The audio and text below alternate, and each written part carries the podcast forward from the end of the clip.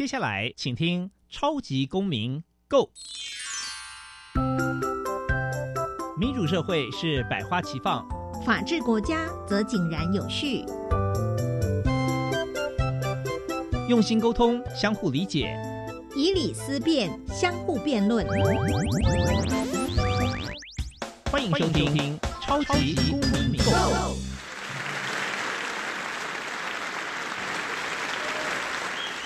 各位听众朋友们，大家好，欢迎再次收听《超级公民购》。《超级公民购》受》教育部所委托。由国立教育广播电台以及财团法人民间公民与法治教育基金会联合直播，我是节目的主持人苏格格苏明祥。民间公民与法治教育基金会是以民主基础系列以及公民行动方案系列两大出版品为中心，培育未来的公民具备法律价值以及思辨的能力。本基金会持续关注教育现场的辅导管教议题，目前也出版了《老师你也可以这样做》以及《老师我有话要说》这两本书。分别针对校园中常见的辅导管教议题，提供法律及教育的观点。此外呢，我们每年固定举办全国公民行动方案竞赛，不定时的举办教师研习工作坊，希望与社会各界合作，推广人权法治教育。接下来进入小小公民庭看厅，小小公民停看听。在这个单元，我们将会带给大家有趣而且实用的公民法治小知识哦。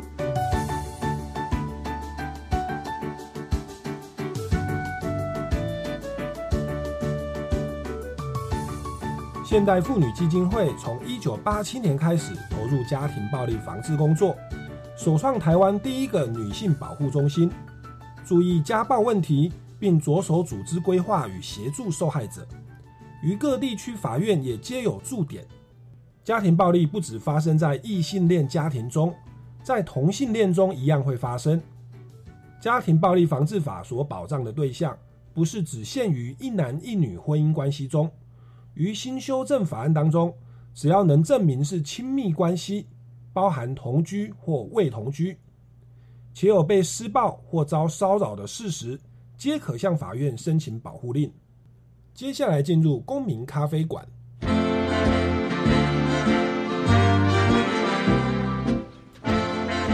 公民咖啡馆，倒杯咖啡，跟我们一起在公民咖啡馆分享近期最具代表性的公民时事。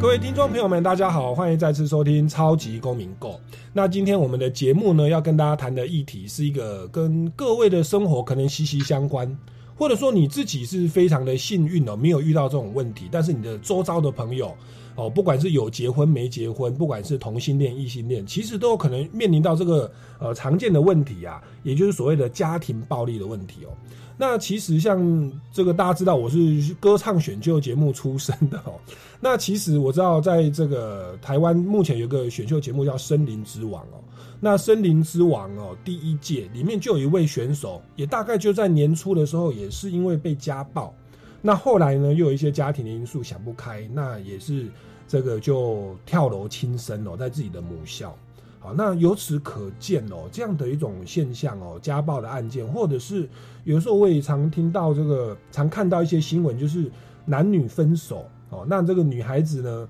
就是要跟男生分手，男生呢就就是不甘愿哦，他就是躲在女生的这个楼下的那个小小巷子里，然后等女孩子出来，他就拿刀把别人的脖子砍断了。那这种新闻实在是时有所闻哦。那所以，我们今天的这个这个问题呢，其实就是要来呃，让大家来明白，我们要怎么样来避免这样的种家暴的悲剧发生。那我们目前的社会有提供哪些的一个呃辅助的机制，来可以来非来协助我们的受害人来面对这些事情哦？那我们今天就非常这个荣幸邀请到在这方面哦。非常有经验的，可以说是台湾最早在关注家暴问题的现代妇女基金会哦。那这个的两位社工师哦，就是张秀清社工师以及黄崇文社工师，掌声欢迎你们两位，欢迎您。大家好，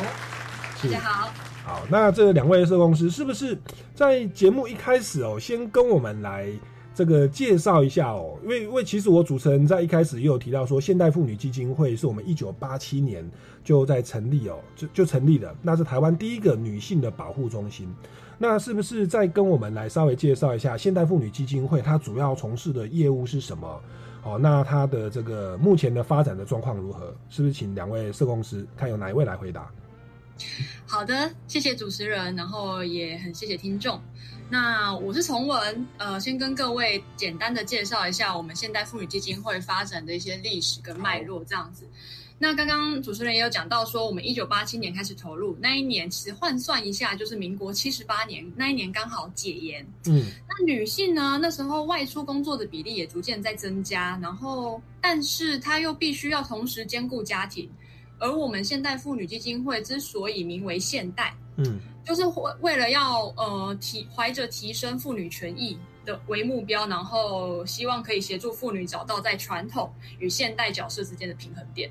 可是我们在服务过程中啊，却发现有一群妇女却连基本的安全都不被保障，这些遭受家庭暴力或者是性侵害的被害人求助无门。大家可以想象一下，当时的社会风气其实比现在更加的封闭，在家门内发生的暴力，其实警察无法可管。那妇女啊，她就算到了医院，她呃接受了诊疗，但是那时候那个年代，光开一张我们现在的验伤单，它就要八千元，哦，真的是非常非常的 贵这样子。那社服单位其实也没有专职提供这些服务的管道。然后政府也缺乏就是相关的措施和制度，所以妇女只好呃就转向到基金会这边寻求协助。嗯，那刚刚前面有讲到说，我们成立了台湾第一个妇女护卫中心，提供当时前来求助的呃受暴妇女服务。那我们所做的呃，我简单分了三个点。那第一点就是除了法律跟行政制度方面，其实我们都透过不断的。累积我们的实务经验，然后引据国外的研究来倡议呃台湾的一些法律的立法这样子，然后逐步在建立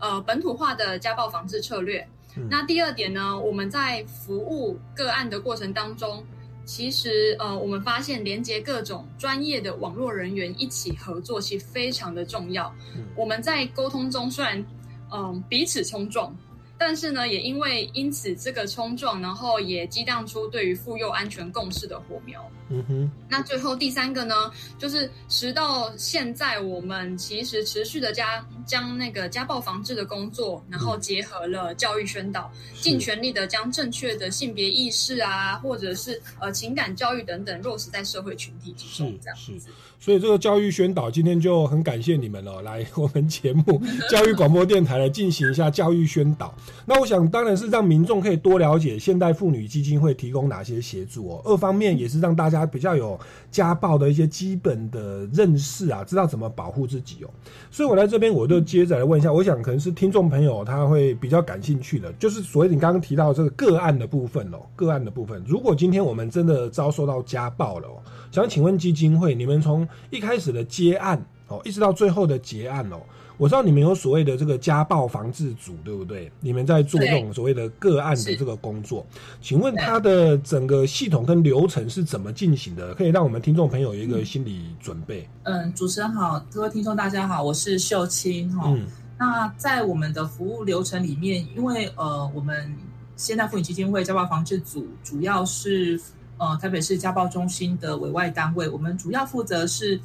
中山、大同、大安、文山区的家暴案件。好，那就是我们服务的对象包含了亲密关系暴力，还有其他家虐，就是四等亲以内的家暴案件。嗯，那主要会是由家暴中心，他们就会依照嗯是否是我们服务地区来派案给我们。嗯，那督导收到案件之后，再派案给社工们。哦，那社工收到案件的三天之内。我们就必须要跟个案取得联系，好，所以说，嗯，各位听众，或是说你们有嗯打一一三啦，或者说呃报警啊，打一一零求助到医院验伤的求助哈，嗯，那呃都会有，如果你们是遭遇到家暴的话，就会有专业人员，像警察啦，哈，医院的社工、护护理师啦，或一一三的社工，会为你们做一个通报，那这通报都是保密的，哈，对方也不会知道，然后我们。三天之内就会跟个案做联系，然后会跟个案讨论一下他目前的安全，嗯，好，然后安全计划，还有确认他的服务需求。譬如说，可能家暴是跟嗯呃精神呃就可能跟那个疾病有关，我们可能会连接一些长照或医疗，或是有嗯像那个精神呃障碍等等相关的资源哦，可以做一个资源的连接，来降低暴力的再发生。是。然后我们跟个案工作到，哎，譬如说个案的受暴风险有降低啦，或是说，呃，我们跟个案原本讨论的服务目标，我们已经达成了啊，个案好像没有很后续的服务需求哈，嗯，我们就会跟个案讨论结案这样子。是是。所以基本上，像我们不管是一一三一一零哦，或者什么一九九九哦，跟市政府求助，那基本上他们就会转介到这个社工师。那当然，我们目前最大的哦，这个最有规模、最有传统是现代妇女基金会这边有有一些社工师，在三天内就会来关切个案，就是所谓的被害人的家庭哦，就是被害人呐哈。那如果有需要协助，譬如说有的真的是身心障碍，他就是或者是。就是酗酒成疾哦，或者真的有有一些辅导的，那就会做一些呃资源的连结哦。那如果说都妥适处理完以后，就会进行结案哦。那就我所知，你们基金会好像非常重视所谓的每一个个案的独特性哦，就就是所谓的案件的个管，也就是评估每个人的这个不同的需求。而提供个别化的安全计划，这个部分是不是可以再跟我们多说明一下？你你们是怎么样的来运作呢？就是为每个人量身定做。嗯，其实以安全来说啊，我们在我们社工其实，在工作的时候，其实呃不会，应该说不是每一个个案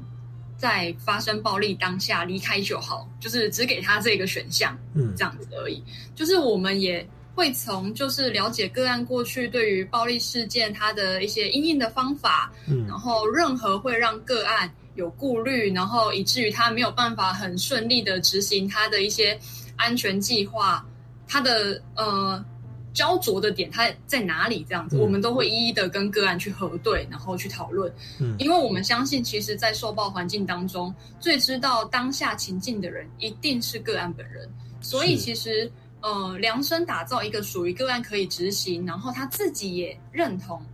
的安全计划，其实非常必要的。因为个案来到我们面前的时候啊，都因为家暴而伤的，就是满目疮痍啊。但是，呃，我们知道，其实没有一个个案的故事，它会完全的相同。我们看见的是个案的本身，关怀的是他这个人的主体性，以及他对自己就是在事件的一些诠释还有想法。倾听他的心声和诉求，针对他的安全提供看似相同却又不同的安全计划。我想这就是我们在看见不同个案的样貌，仔细听他们的所想。我觉得这是我们就是能够重视个案的主因。是这个最简最简单，你我刚好听到说，你一开始就请他离开现场，哎，至少这个可以避免家暴的发生哦。当然，我们不可能鼓励说你打回去了哈，应该说要逃离现场。那当然说更长期。更根本的就是去理解说他们所谓的焦灼的问题，为什么这种事情不断的发生哦？那甚至在这个情况，你们就会变成量身定做，甚至提供所谓的居家安全计划。那我我我想说，嗯，如果你们就是为了让我们听众朋友可以多一些了解啊，在你们的这个辅助的个案当中，你有没有可能可以举个例子来说明？但是你当然不要提到当事人的姓名啦。是不是有可能呃，让我们听众朋友可以大概了解你们这样的运作方式，或你们提供的句话是如何的执行的？对，像呃，像我们假设，譬如说一个呃老人婚报的个案好了，是。那老人婚报个案，其实他们第一个我们会先去了解他们呃他们的婚姻史啊，他们彼此之间的暴力史，还有有没有一些。身心的状况，譬如说老人家可能有一些慢性疾病嘛，哈，是会影响到他的行动，哈，或者说他的支持系统，家里面还有谁等等的哈，我们都会事先问比较多的资讯。还有就是他可能伴侣，哈，可能是先生，哈，或是说可能是小孩，他的孩子成人对他的暴力，嗯，这次的暴力原因是什么？还有过往哈有没有发生过类似的状况？那。嗯，就是我们的个案有没有对外求助过，还是这是第一次？我们先会去呃去了解他的这次的进案原因，还有之前有没有发生过类似的事情，还有他本身的一个呃自保的能力是怎么样。然后我们会跟他讨论说，他在家里面，假设如果他只有一个人在的话，他怎么样能够呃对外求助？譬如说，可能他跟伴侣之间快要吵起来的时候，对方可能会讲怎么样的话，就是辨识暴力征兆的部分。是，然后他讲什么话会让对方越来越激动啊？他可以避免哦，已经快要已经要很激烈的时候，他可以避免讲，譬如说可能呃先生对于嗯太太讲某个事情会特别的敏感，会特别的容易爆炸。那我们在当下我们就要有意识，是说，那我们就先不要讲那一句话。是哦，这个部分其实社工在前端都要跟。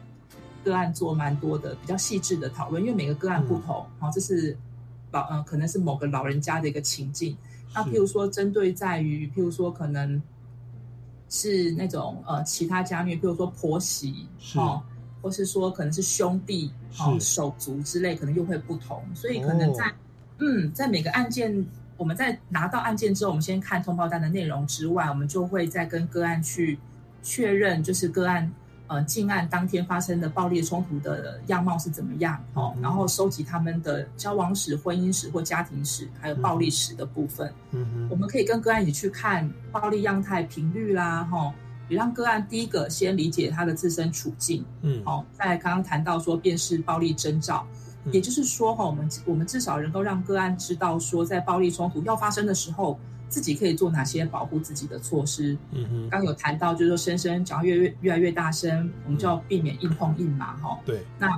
我们慢慢的离开现场，找个安全的地方，好，比如房间啦，再拨打一一零求求救。是。或是说，我们会跟个案讨论到他的居家空间跟动线是怎么样。像我们有些个案，他们的房间是只有套房。对。哦，他能够躲的地方就是厕所。嗯。哦，或是说离开那个房间。哦，或是说我们可能有些身心障碍的个案，他可能呃行动不方便哦，他要怎么样去呃保护自己，或是对外求助？我觉得这都蛮细致的，对，所以呃，所以我们才会称作是说是一个个别化的安的安全计划这样子。我这样听起来真的蛮细致的，我觉得你们把常常发生家暴做按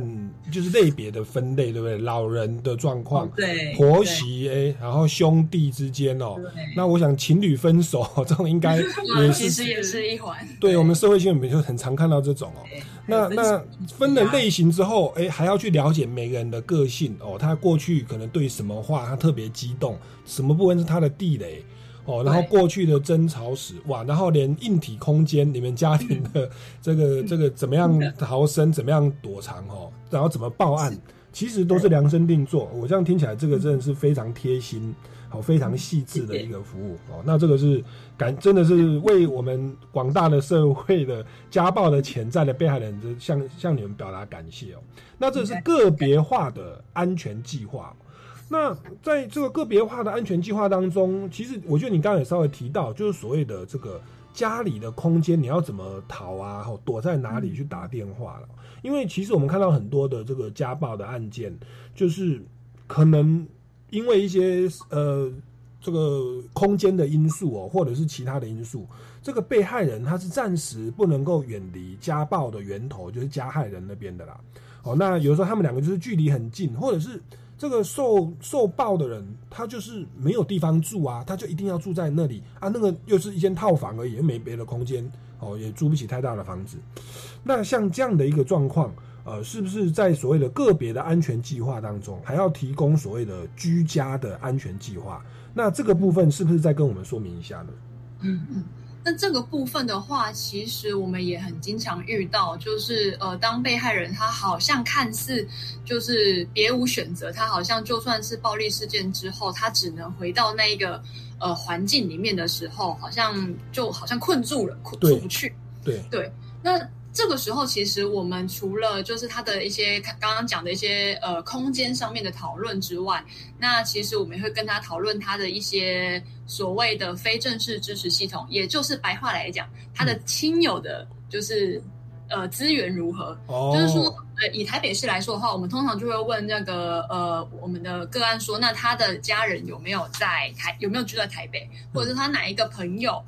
哦。那是不是就是有有住的离他们家比较近或比较熟悉的这样子？那可不可以赞助他去呃，就是暂住几天这样子？嗯嗯。那也许就是至少在冲突之后的一两天内哦，他能够好好的一个休息，然后得到一个呃缓冲、一个喘息的时间，然后他可以有空能够去想想那接下来该怎么做。是对。那如果假设就是他的亲呃亲友的那个就是资源其实并不多哈，或者是啊远在中南部啊，或者是说其实呃已经呃长辈都已经过世等等的，没有什么资源可以说，或者是一些呃新移民哦新移民的配偶，他的那个娘家可能都在就是台湾以外的国家是。那这个时候，其实我们就会跟他讨论说，那他的状况，他愿不愿意就是接受我们去连接所谓的庇护的资源，呃，提供他暂时一个安全居住的场所，而他不用去担心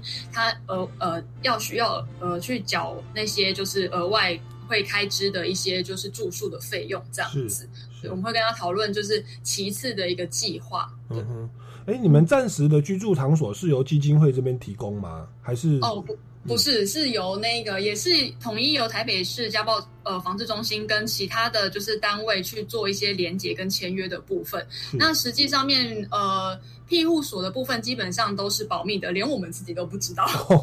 是那他们的那个空间是是什么？四个人睡通铺吗？还是什么样的一个状况？你们大概知道吗？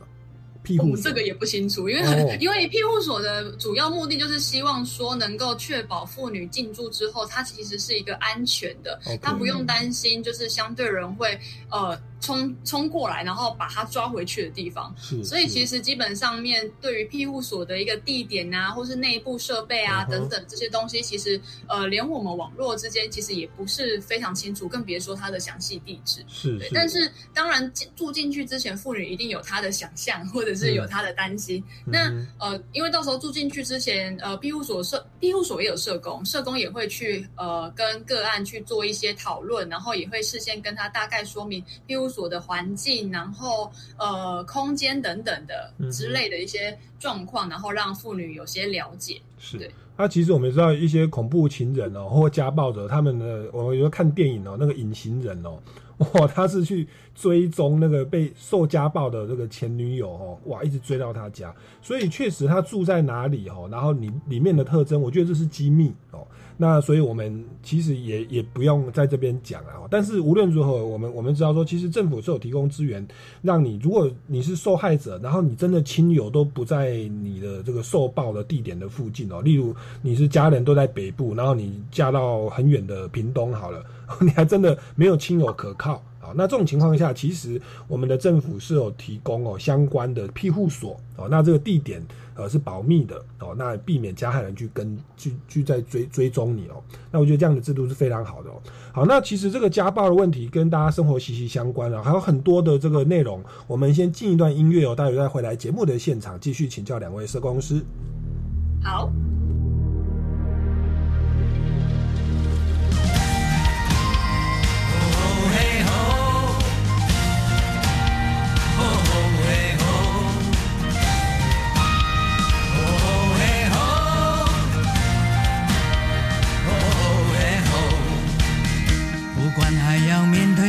少的困难，不管还要迎向多少的风浪，我想让你了解，你从来不孤单。不管还有多少恐惧在扩散，不管还有多少不安在弥漫，我祈求你永远不会失去盼望。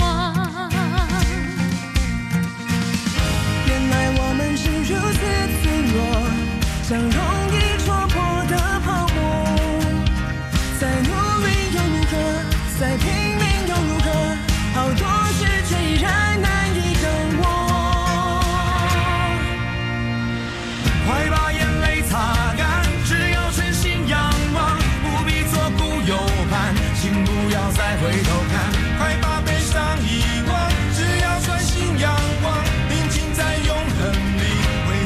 真正平安。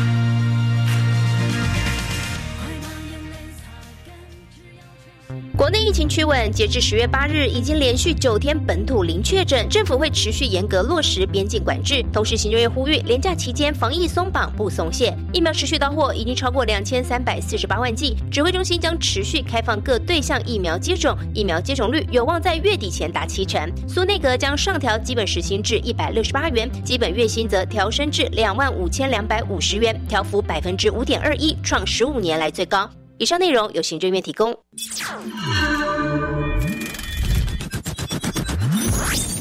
用听的去想象，用想象去看见。十月四号起，每周一晚上十一点三十二分到十二点整，Listen，看得见的广播剧。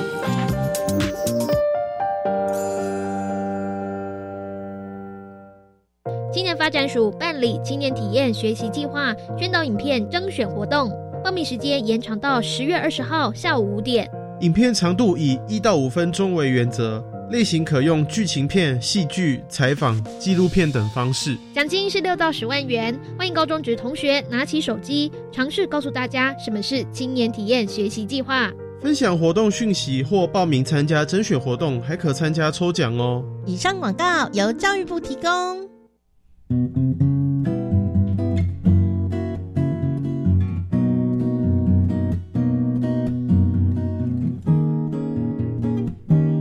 是苏命苏米恩，你现在收听的是教育电台。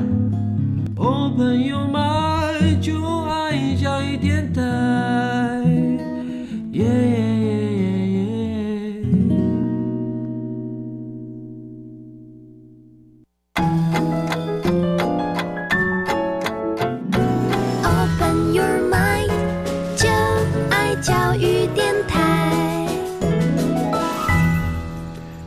听众朋友，大家好，欢迎再次收听《超级公民购》。那我们今天的节目呢，非常的荣幸呢，呢是邀请到现代妇女基金会的两位这个资深的社工师哦，一位是张秀清哦，是哦非常的年轻哦，还有一位是黄崇文社工师。那刚刚在第一阶段的节目，他跟我们介绍到哦，现代妇女基金会是等于是从解严时期就开始了，它是我们国内最先去关注妇女保障的部部分哦，家暴的部分哦。那他们所提供的服务哦，不论是法律，不论是行政、教育、宣导，乃至个案的辅导哦，他们都有非常深厚的经验跟一些社会的连结。那像我们听众朋友，你如果说有家受到家暴，或者是呃，疑似家暴的情况，当你打电话一一零一一三或台北市家暴中心哦，或等等各县市政府的家暴中心来求助的时候，基本上就会转介到我们这个呃现代妇女基金会，以及相关的社工人员，在三天内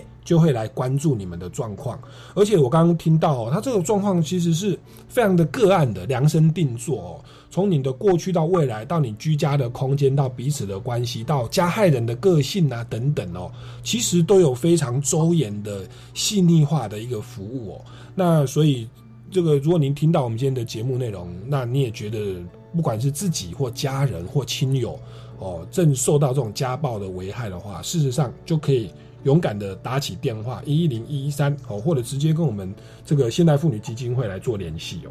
这个政府提供的资源或人力的资源，其实是非常的紧绷的。那特别你们在做这样的一个一个事情的时候，你们自己啊，有没有会因为协助个案而有遭受到暴力的风险哦？那在过去你们有没有，或者是你们的同事有没有遇到这种类似的危险的经验哦？那你们要如何去避免这样的情况发生呢？我记得很深的是，我那时候好像做这一份工作时间还没有很久，然后呢，我的个案打电话给我。然后他就讲话非常的紧张啊，说他在跟他先生在吵架，然后我也的确听到先生在旁边有大声怒骂他的声音哦。然后我要跟他确认他人在哪里，要帮他报警嘛。哦，就突然呢电话被先生抢走。嗯，然后先生就一直骂我说我为什么要帮助他太太啊？然后就讲了一些什么呃要让我的社工做不下去啊，他要跑来找我啊什么的。其实当下是很害怕的。嗯。即使我工作这么久，我今年是第九年做这份工作，我是还是会觉得说，那个在午夜梦回的时候，哈，还是会让我们心里面有蛮多的恐惧，因为他我们在明，他在暗嘛，哈，不晓得他会做怎么样的事。呃被害人的对方称为相对人哈。然后说什么要做什么土制炸弹，要来放在我们基金会楼下之类的，对，我们都听过。然后我就很紧张，然后就要去跟督导讨论安全计划，哈，还要跟当地的派出所要先讲这件事情，还有楼下的保全，我们要跟他们都呃讲这件事情。然后那个相对人长什么样子，我们都要有个安全计划，我们自己也有安全计划这样子。嗯。所以说，其实像我们这些事情，其实都层出不穷然后是，所以我们每一年也都会上有关于就是人身安全的课程，家暴中心也会安排相关的课程，让我们去学习怎么样在服务过程中跟家访的时候也可以保护自己。是。然后我们在我刚刚提到，我们一楼也有保全哈，我们基金会的门口啦也有安全门、摄影机啊。也是避免那个相对人，就是对方会突然闯进来这样子。嗯嗯。然后刚有提到，就是可能在嗯呃相对人的言语啦或精神暴力影响我们的身心健康啊，我们其实也有呃督导跟心理咨商的机制，然后来让我们去聊一聊哈，我们当下发生什么事情，我们的。呃，害怕、恐惧是什么？然后必要时候也要给我们一些比较好的一些心理辅导跟支持，这样是。所以基金会对于你们其实也是有一些防治的措施哇，包含心理辅导的部分哦。所以我们可想而知，社公司真的承受了很大的这个心理的压力哦。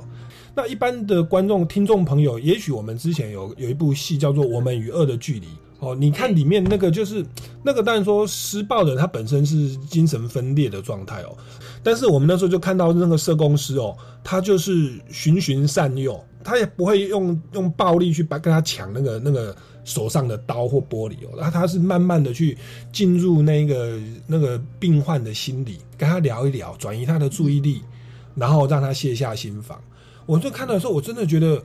呃，这个社工是很伟大又很有智慧。它等于是智慧与爱心的结合体哦。那我但那个戏剧单，我就看的是非常的感动哦。那其实包含，其实我生活周遭我的家人，有时候我会接触到一些社工师，父母亲年纪也大，所以我也是在这边也是呼吁我们听众朋友，如果你有听到这个节目的话，我觉得不管是对现代妇女基金会的支持，或者是对社工人员的这个支持、协助跟鼓励，或保护他们，我觉得这个都是乃至我们政府要提供更多的资源。哦，在薪资待遇跟福利上，我觉得这个都是我们要去做的事情哦。特别我们政府在这个去年哦，今年的这个社会福利预算其实大幅增加的。我觉得在在这个老龄化的社会、长照的自顾上哦，我觉得对于社工这一块，我觉得应该要在更多的资源投注到这上面哦。有的时候，什么是家暴？家暴的定义到哪里哦？我们一般可能认为说他拿刀或者拳脚相向。那我想请问哦。有些是比较模糊的，例如说，你刚刚那种恐吓的状况，或者是骂脏话，或者说是也许半夜不让你睡觉或疲劳轰炸等等哦。我想来请教一下，说啊，所谓的家，什么叫做家庭暴力？它最准确的定义是什么？那要达到什么程度？或者说我们要掌握哪些证据？这个我们的家暴中心或者是妇女基金会这边，你们会才可以去收案，然后也。更有力的去争取一些相关的资源的，是不是教一下我们大家？其实，如果是以家暴防治法第二条定义，可能就是它里面就会写到说，家庭暴力指的就是家庭成员间对对方实施有身体、精神或经济上的骚扰、控制、胁迫或其他的不法侵害行为哦。嗯，简而言之呢，就是家庭成员之间有言语啦、精神、肢体、经济暴力。哦，经济暴力就是经济控制啊，每天检查你的发票。或是要求用很少的钱让你去买东西，或是经济剥削，譬如说你的家人或是你的伴侣在外面欠债要你还，都是威胁恐吓。如果呃跟你借钱，如果你不借，我就要寻死寻活。哦，还有伴侣之间也会有一些性暴力，就是强迫性行为的部分。是，都是让个案造成是很大的身心压力跟创伤。嗯那刚刚有谈到说怎么样，我们怎么样去辨识说什么样是家庭暴力？哈，对。比较难的部分就是言语跟精神暴力啦。刚刚有谈到肢体暴力很简单，大家理解的比较快哈。嗯，那在精神跟言语暴力的部分啊，其实有一个很大的一个重点在于说，这个人他所说的话，哦，还有他所做的事情，让你产生很大的恐惧，嗯，或是让你的生活已经嗯跟以前很不一样。譬如说，你只要看到他，或者说他只要做某个动作，或是说他又重复做重复的事情。所谓的高压控管，就是说先生他都会管控，因为先生怀疑他外遇嘛，是，但是他就会控，他去检查他的发票，哦，然后检查他先生只一天给他两百块钱去买菜，嗯，两百块钱其实是不够的嘛，我们都知道嘛，哈，要买全家人菜那是很困难的事情，嗯，那有的，然后先生还会去限制他煮米呀的那个水量要放在什么，就是要放多高，然后家里的桌椅呀一定要就是规格，就是一定要放在放整齐，在怎么样的一个规格之内，就很多的限制，是，就是说当。你的伴侣或者说你的家人，他的一些呃行为，或者说他的言语辱骂、三字经啊，或者贬义你的人格，比如说你不配做个妈妈啦，你怎么这么笨啊，像只猪一样，然后频率是很频繁的，让你觉得你实在没办法再跟他生活，或者说你觉得自己已经有些忧郁哦，或是说晚上睡眠睡不好，嗯时常做噩梦等等的一些身心症状的时候，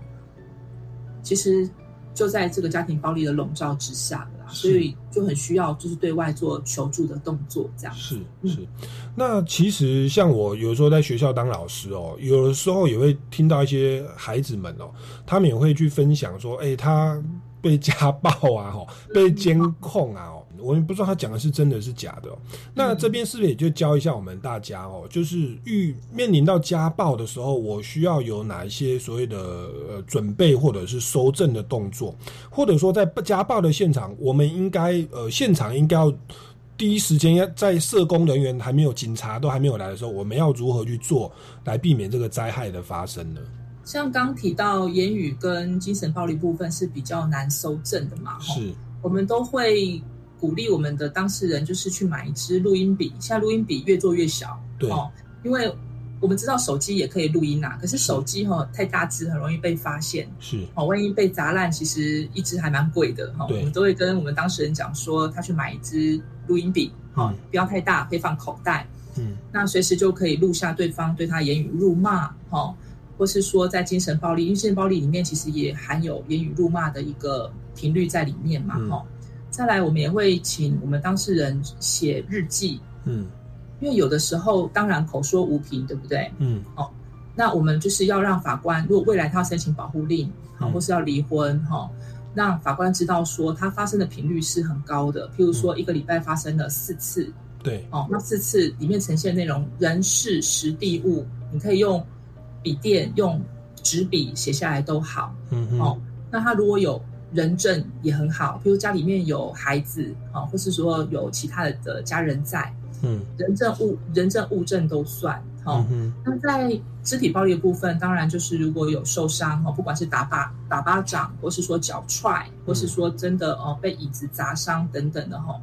都可以到呃大型的医院的急诊室哦做验伤，验伤是呃，然后拿取验伤单，这是。都是免费的哦，然后跟那边的护理师说，呃，你是遭遭遇到家庭暴力，那这些都是不都是不会收费用的，这样是是。好，我请聪文补充一下。对，因为我刚刚讲到，因为言语暴力跟精神其实蛮难说真，那刚刚有讲到一部分的方法了，然后我想到的是，因为我们有一些呃个案，他其实会碰到是那种文字上面的，对，哦，就是说。就是说，就是问你说你现在在哪里呀？然后你跟谁在一起呀？你为什么都不回我？可能可可是传讯息，可能只过了一分钟之类的。嗯嗯。那其实这个时候，如果是文字的话，相对来说比言语的部分好搜证一点，因为基本上面来说就可以利用截图的方式去做一个证据的搜集。嗯。他就算没有传，就是文字，但是他拼命的打电话。打电话，就打电话打到就是那种明明已经是要呃一般人休息的时间，可能过了十一点，晚上十一点、十二点、一两点，但他的电话还是响个不停。那这个时候的通联记录，其实也都可以建议好好的保存下来，因为这也是一个呃呈现所谓的呃受报的那个频率的那个证据，这样子。是是是，对。那这个感觉上有一些人他的控制欲比较强，或疑心病比较重。占有欲比较强，我觉得就真的很像电影那个隐形人哦。这个不晓得两位有没有看过？他其实就是一个男女交往，那个男生明明哎其实又帅哦，家里又有钱，学历又高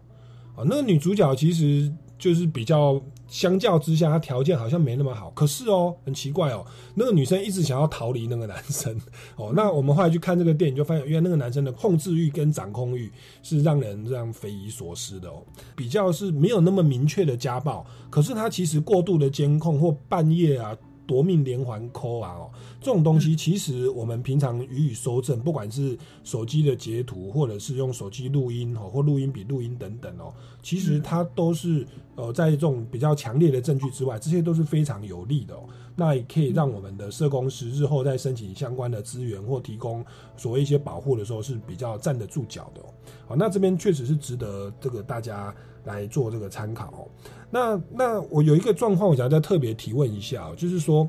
有的那个家暴的受害者哦，他本身可能是没有手机的，就是他可能可能年纪还小，或者是经济状况不好，他的手机是被监控的哦。那那也就是所谓的包含电脑等等哦，他是被资讯控管的状态哦。那请问这种情况下，他如果遇到这样的家暴，你有没有一些建议的一些方法可以予以求助？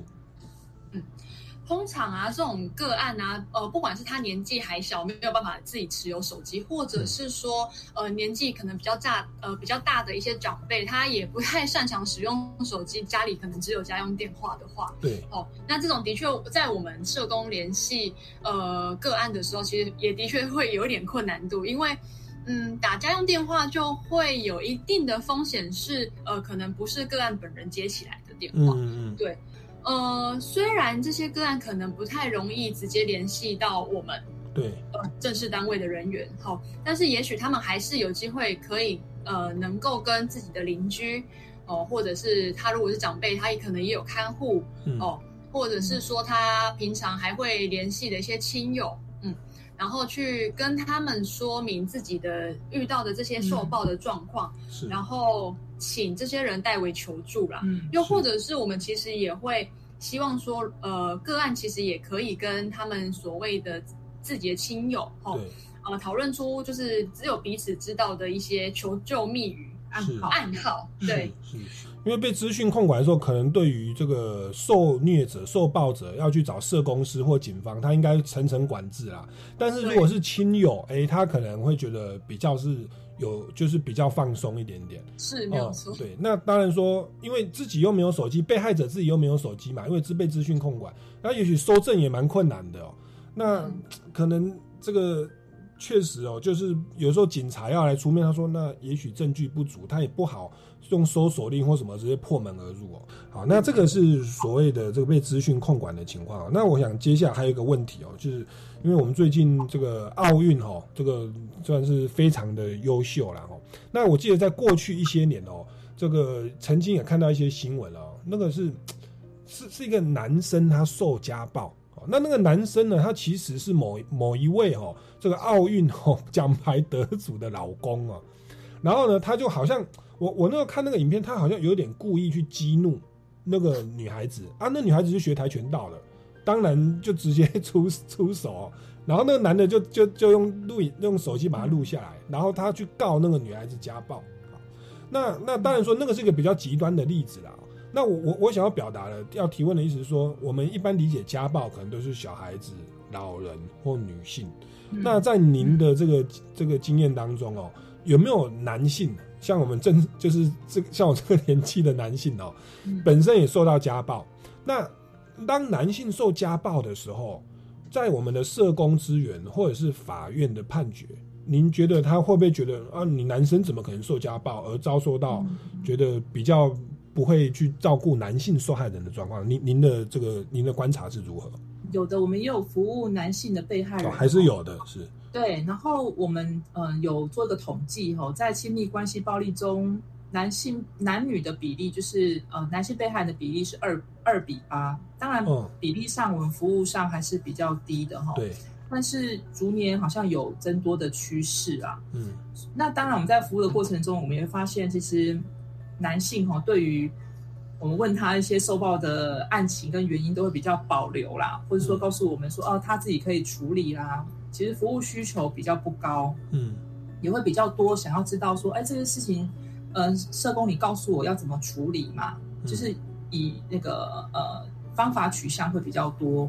然后心理支持的那个需求会比较少一点点。嗯但是我觉得我们对于男性被害人，我还我们一样还是会用我刚刚所谈到的一些个别化的安全计划的服务的方式哈。嗯如果是我的话，我会先关心他，哎，这次有没有受伤啊？嗯然后也会了解他受暴的原因，或是跟家人或伴侣的相处状况。嗯然后也会做一些安全评估啊，或法律咨询。像如果他是呃想要知道方法怎么做，譬如说保护令怎么申请，我们也许也会先从、先告诉他哦，你要他想要的资讯，先跟他建立关系，嗯比如说怎么收集、怎么搜证。然后怎么样申请保护令？哦哦，那他想要知道离婚的流程等等的，我们就先从这个地方跟他建立关系。是那刚谈到法院哈、会不会因为男性而可能觉得他怎么会受暴啊？怎么呃，是不是就不给他保护令啊？据我的观察哈、好像比较不会有，因为我们都会请我们当事人准备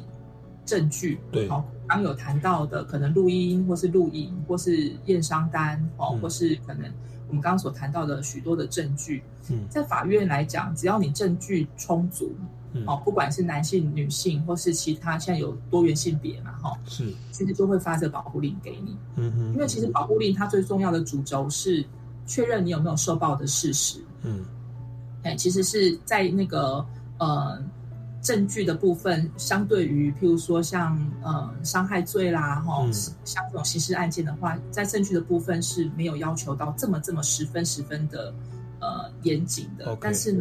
还是要能够让法官知道说你有具体的受暴的事实，这样子。是是哎，说到这个保护令，其实我们常常提到哦，就听到了，就说哎，我受家暴了，我要申请保护令。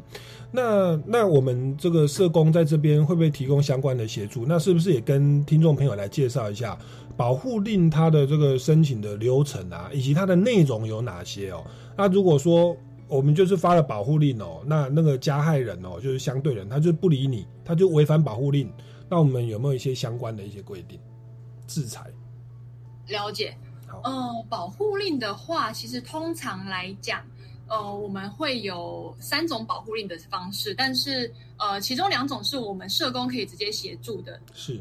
那我先一个一个慢慢讲，因为有时候会有一些就是专有名词这样。好，呃，简单来说的话，其实就分呃紧急保护令。嗯紧急保护令就是比较是可能警察哦，嗯警察在现场的时候，呃，评估就是这个受暴的那个状况已经实际的有伤伤害到就是个案的那个身体，而且可能会以至于他无法呃复原的一个状况。那么严重的程度，他呃会申请紧急保护令。OK 警察会依职权去做申请。OK 对，那是后面两个保护令叫暂时保护令跟通常保护令。嗯这两个其实只是差别在于，呃，所谓的核发的那个速度跟那个核的款项是有有有一点落差这样子，是对，但基本上面流程都是一样的。这两种保护令其实不管是在警察局、派出所，或者是说呃我们社工在提供服务的时候，我们也可以提供就是空白的申请状，然后请个案做填写的部分。嗯那最主要来说，呃，保护令里面其实总共零零总总，呃，有十四款款项。嗯哼。但是最主要来说，暂时保护令最主要就会和希望你可以先确保你的人身安全，或确保你呃孩子的一些安全的部分，所以最主要就会核发前面两款所谓的就是禁止施暴，跟可能禁止呃对方在跟踪啊、骚扰啊、联系啊、通话通信啊等等的，就是最主要的我们说的基本款。嗯哼。哎这两项会先处理掉，是。然后等到就是暂时保护令会一直有效到、呃，通常保护令要开庭的时候，嗯。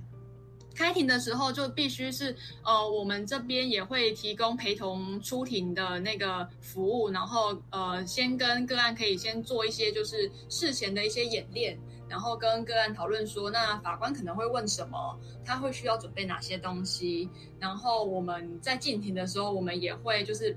基本上是坐在他旁边，然后陪伴他去走完这个流程，这样子。嗯对，那通常保护令就会合的更多后面其他的款项，可能说，哎，希望相对人迁出啊，或希望相对人远离哪里啊，嗯或者是说希望相对人去上课啊，等等的。哦，这些东西其实在通常保护令的时候就合就会核发。那保护令的呃，有效期限最长最长就是两年。那如果这两年期间，吼，刚刚主持人说到说，就是如果相对人就是不理会这些个保护令，有没有？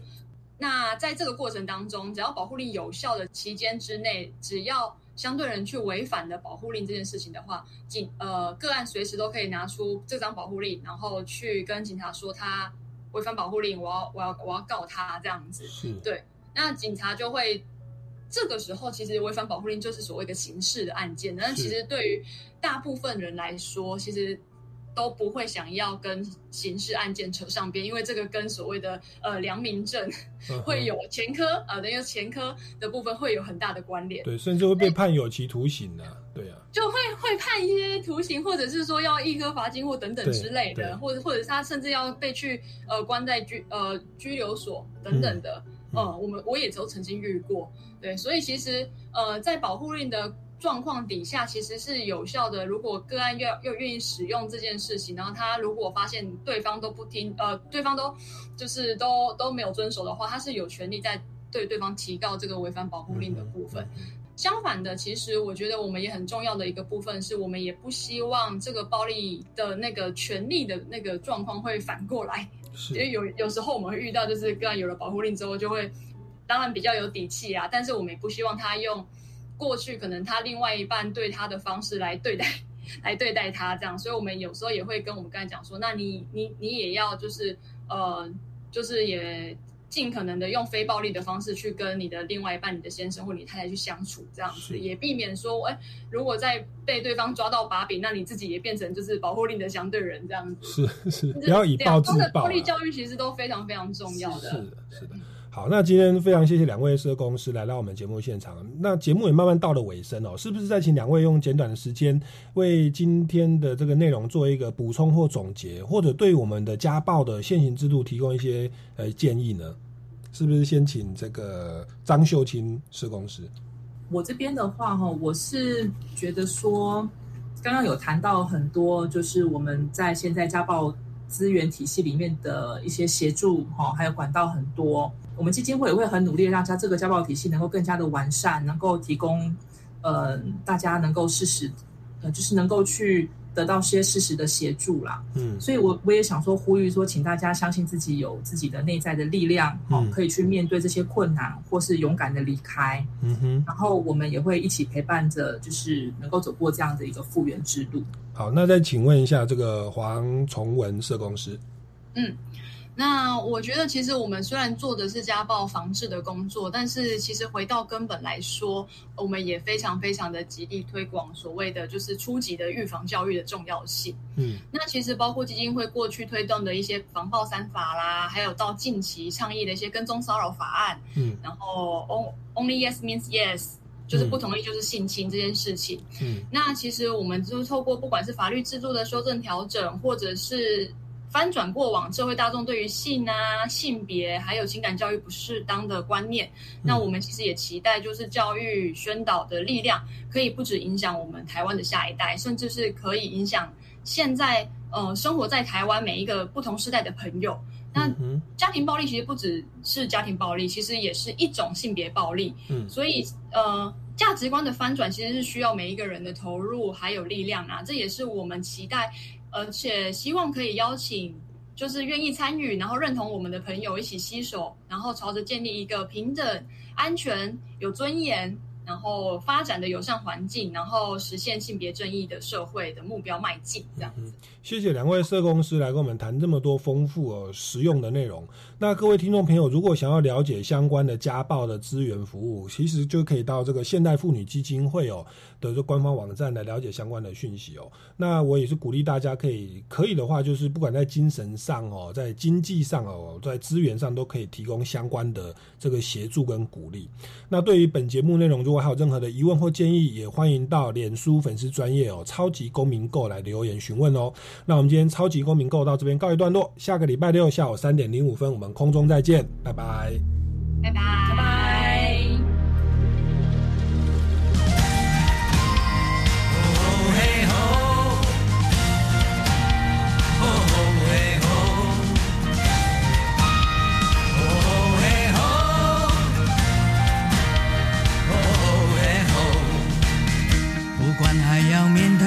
少的困难不管还要影响多少的风浪我想让你了解你从来不孤单。